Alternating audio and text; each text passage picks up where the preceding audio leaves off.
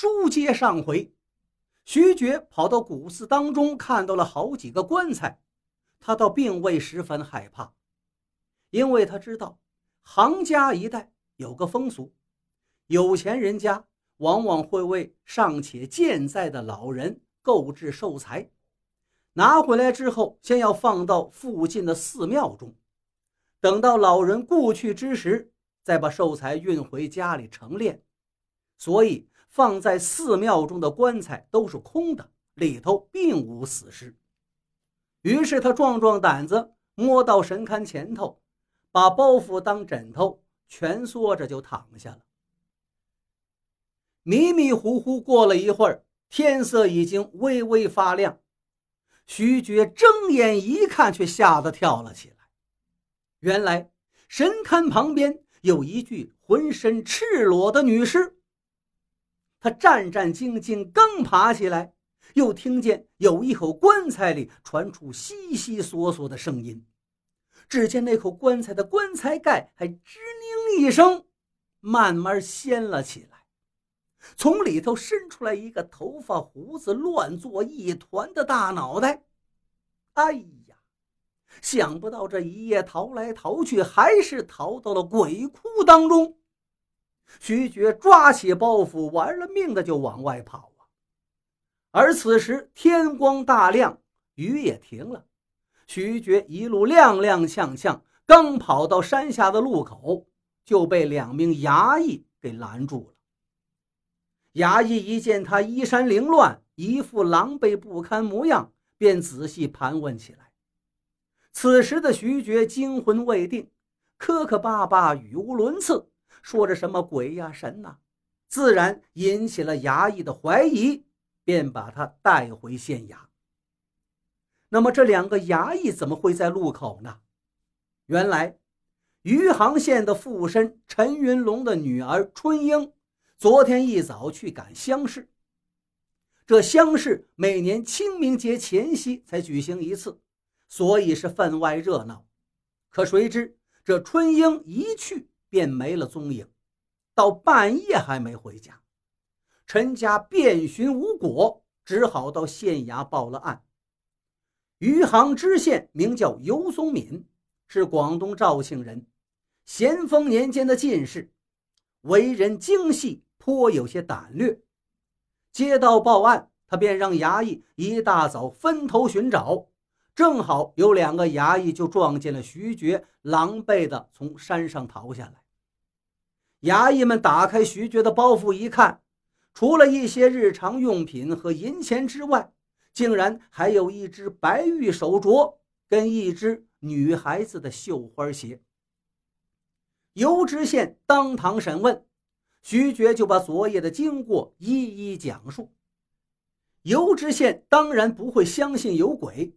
便带了徐觉跟几名衙役来到那破寺查看，果然在神龛下面发现了那具裸体的女尸，手里还抓着一块布条，而那块布条正是徐觉衣服上破损的那块，旁边还有几件女子的衣裤。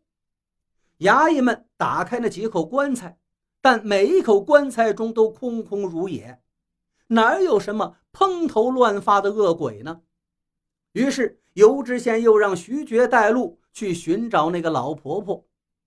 老婆婆回禀尤知县：“老爷呀，昨晚确实是这位公子来投诉，他还带了一个姑娘。